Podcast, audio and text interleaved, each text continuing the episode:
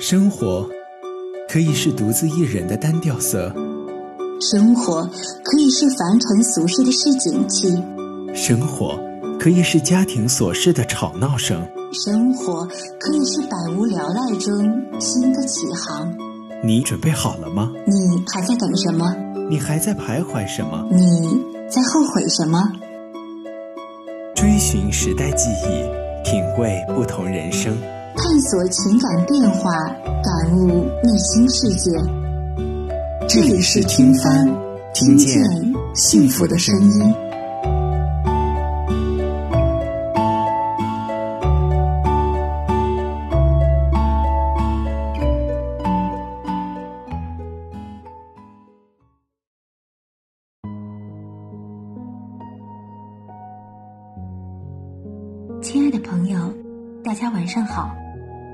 是二零二零年四月三日，星期五。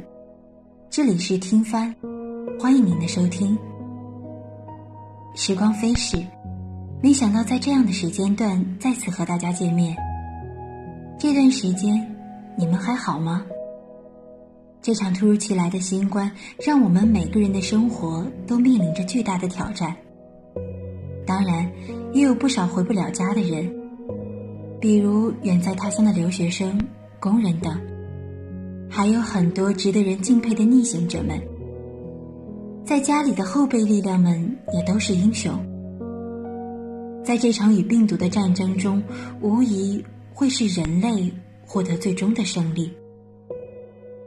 纵观传染病的发展，人类自诞生起便开始了与它的斗争，孰是孰非，恩恩怨怨。从不共存的对抗传染病和流行病，就像是人类的死敌，在人类社会的发展中反复出现，甚至变异。只不过，他们的到来让人类社会中出现了更多坚强而勇敢的平民英雄，真实而率真的守护者们，也有了很多令人动容的、让人伤感和惋惜的故事。我们需要在以后的日子里更加珍惜彼此，也要更加享受生活。欢迎您来到今天的听番节目之，往后辛苦你了。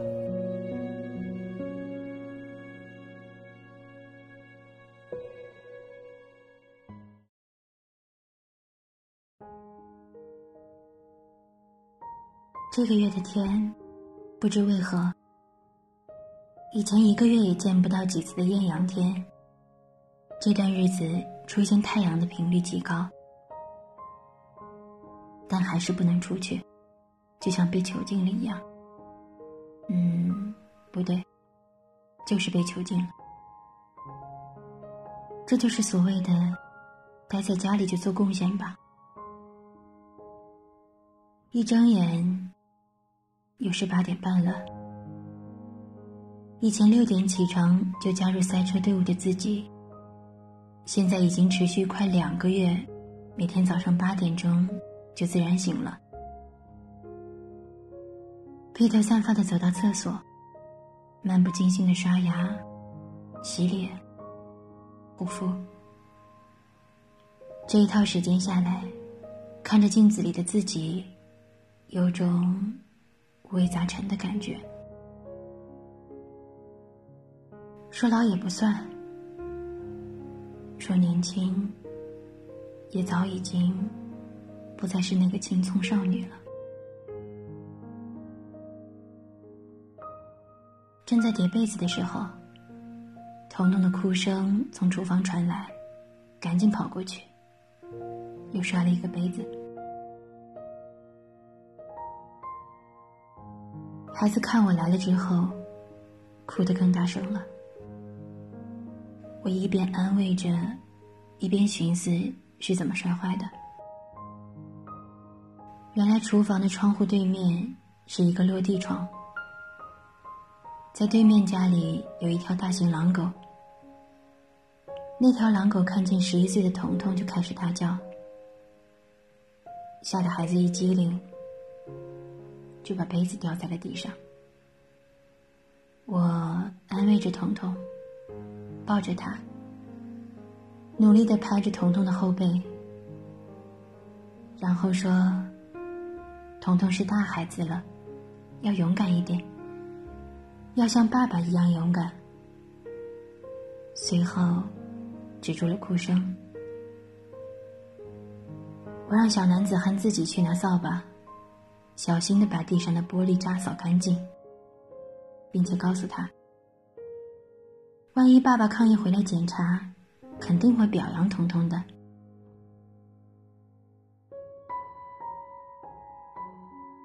半上午了，看了看冰箱里没菜了，于是在手机上下了单，准备一会儿去超市拿。现在这个节骨眼儿，只要出门就得是争分夺秒。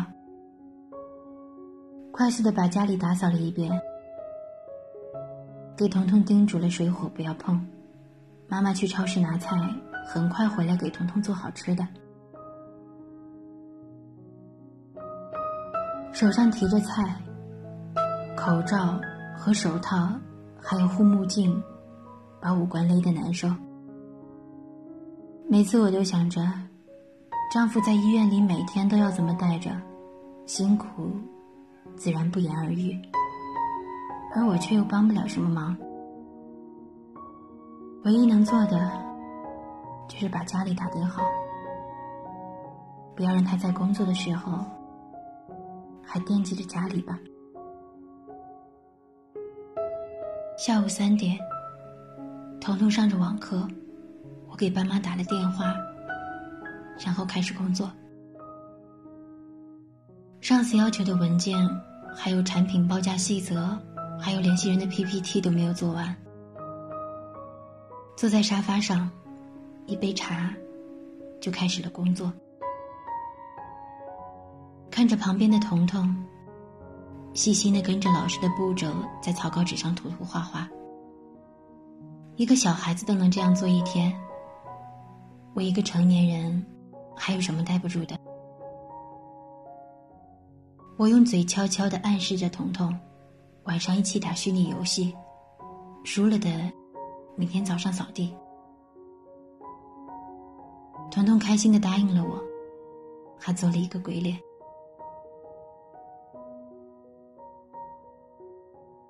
吃了晚饭，洗了碗，彤彤做着作业。我坐在茶几上看着书，看得心不在焉的。于是，给丈夫发了短信。孩子想视频，问他有空没？不出意料，没有回复。手机短信依旧停在一月初的那天。今年，我们本打算各回各家过年的。临走前一天，丈夫还叮嘱我：“孩子这周的素描课费该交了，记得联系老师。”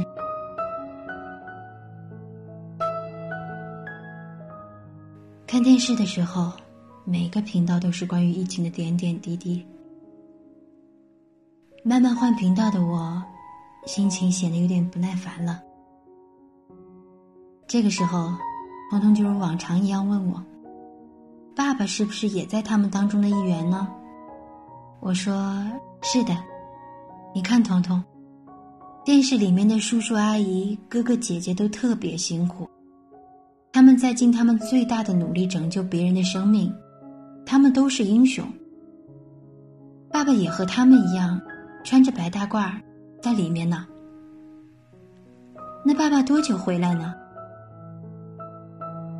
彤彤问着我。我还是一如既往的回答。爸爸呢是一个东跑西跑的医生，所以，当这个地方的人都被治疗好了之后，他还要到另外的地方当医生去治疗别人呢。但是啊，你知道的，爸爸都是最爱你的。爸爸走的时候不是说了吗？当彤彤长大了，爸爸就回来了。快去自己洗脚。然后乖乖上床睡觉。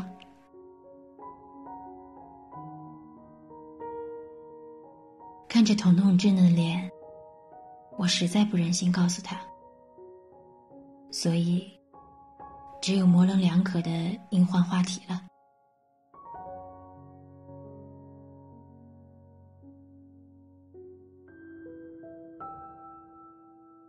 日子还是就这样过着，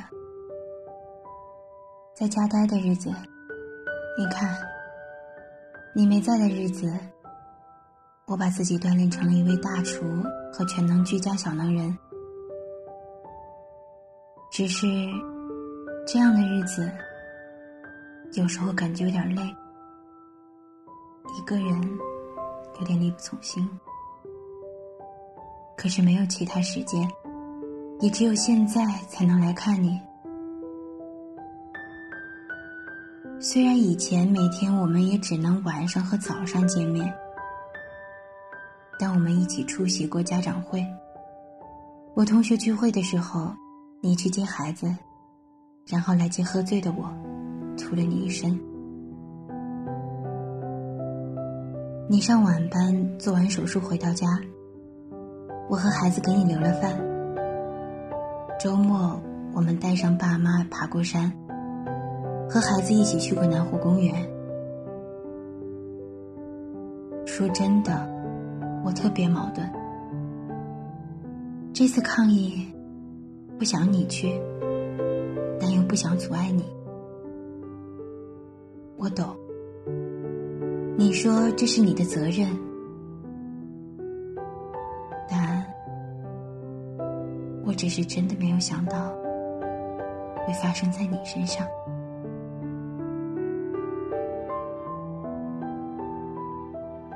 你知道吗？四月了，武汉解封了。来的路上，咱们以前去吃的早餐店里坐满了人。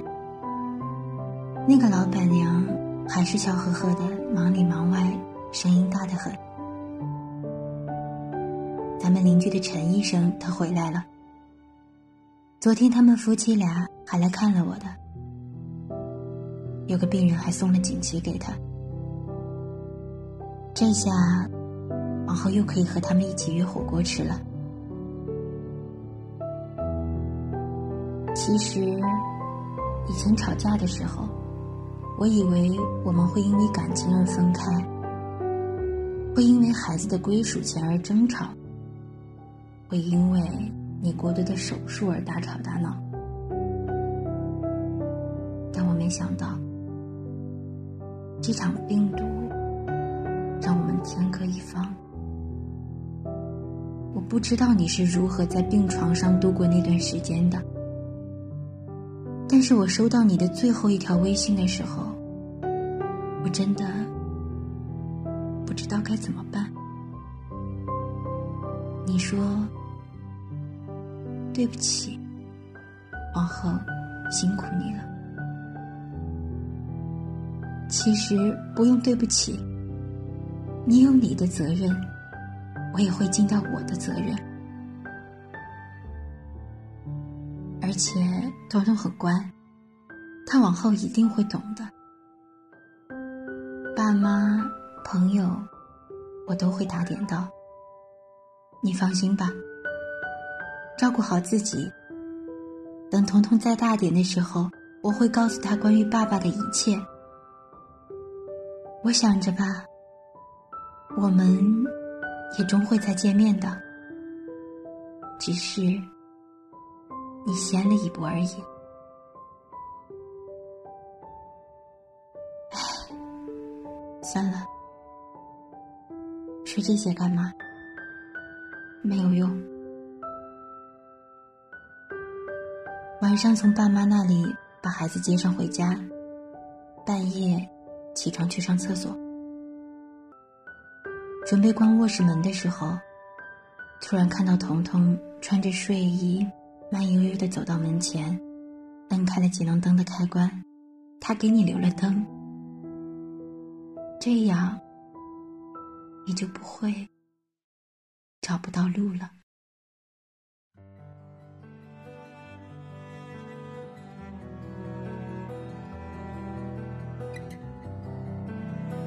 这场战争还在蔓延，抗战还在继续，翻看历史的侧页，我们可以发现，没有哪一次人类不战胜病毒。从以前的天花、鼠疫，到如今的炭疽、新冠，就是一场天使与恶魔的对抗。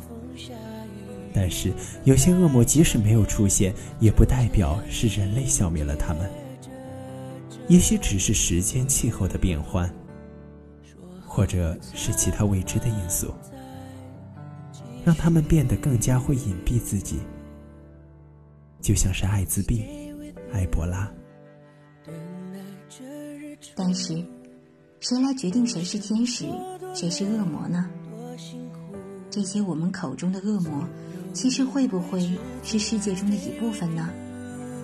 或者说，病毒出现本身就和生物物种是共存的？我们不得而知。